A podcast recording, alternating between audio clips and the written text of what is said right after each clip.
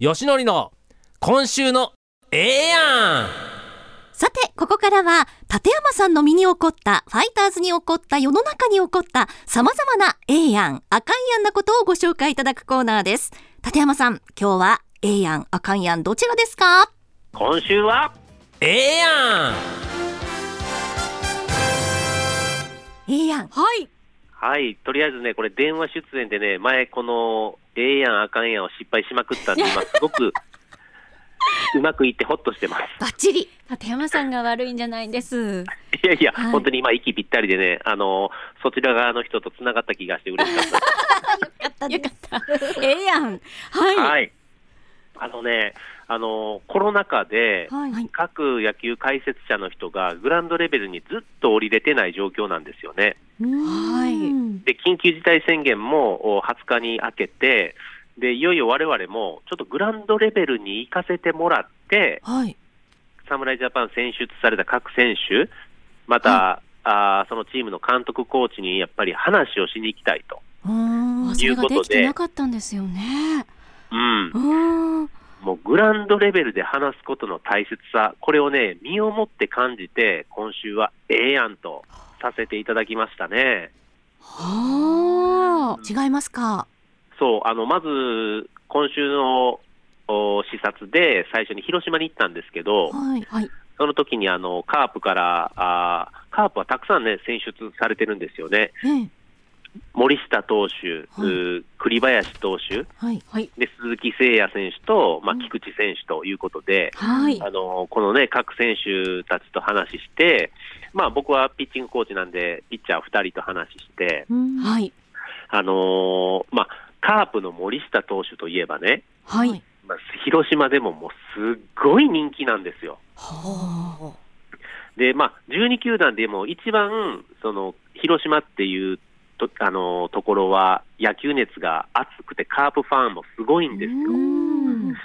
で、またあの森下投手のベビーフェイスでしょ。ベビーフェイス。だからめちゃめちゃね人気あるんですけども、まあ、その彼とね、僕も初めて、えーちょっとこう、まあ、顔と顔を突き合わせて話をしたんですけど、はい。すごい誠実な子でね、ああの僕の話聞いてる時も手を後ろに組んで、はい直立不動で、はい、はい、ってこう聞いててね、はい。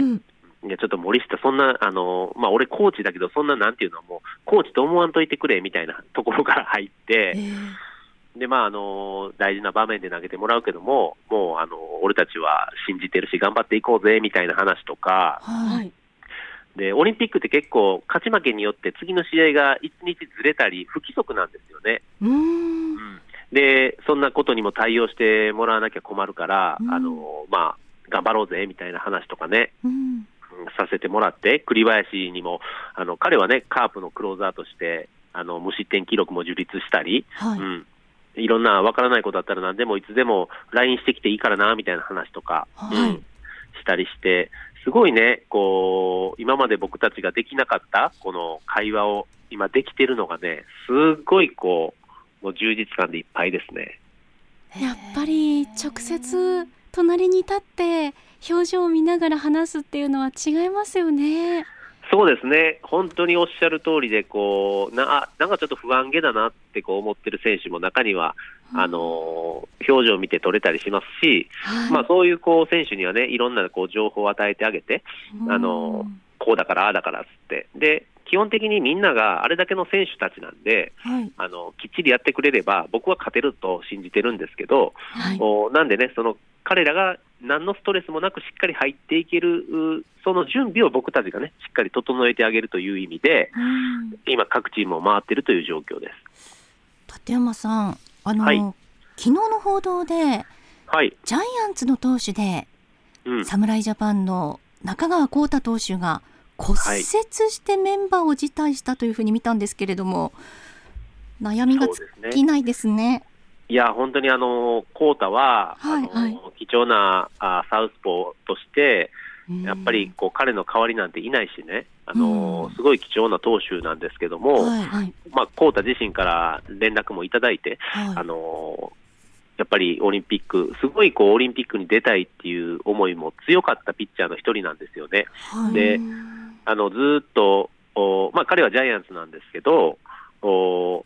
ジャイアンツにも侍ジャパンのコーチが、ブルペンに村田コーチがいて、ずっとね、今年開幕してから、僕って今、左ピッチャーの中で何番目ぐらいの候補ですかねとか、あ聞くぐらいオリンピック行きたかったっていう思いの子なんですよいね。やうんでやっぱりこうずっとここ何年もフル回転してるし、あのそういう疲労も溜まって骨折になったんですけど、まあ、その電話もらってねあのすごい申し訳ない悔しい気持ちでいっぱいですあの、でもあの本当に金メダル取れるように応援してますみたいなこう連絡をいただいてね。うんまあ、本当にこう僕も残念だし、はいショックですけども、まあ、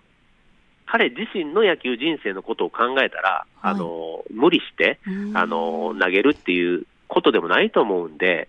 うん、だからその、まあ、オリンピック期間はプロ野球のペナントレースも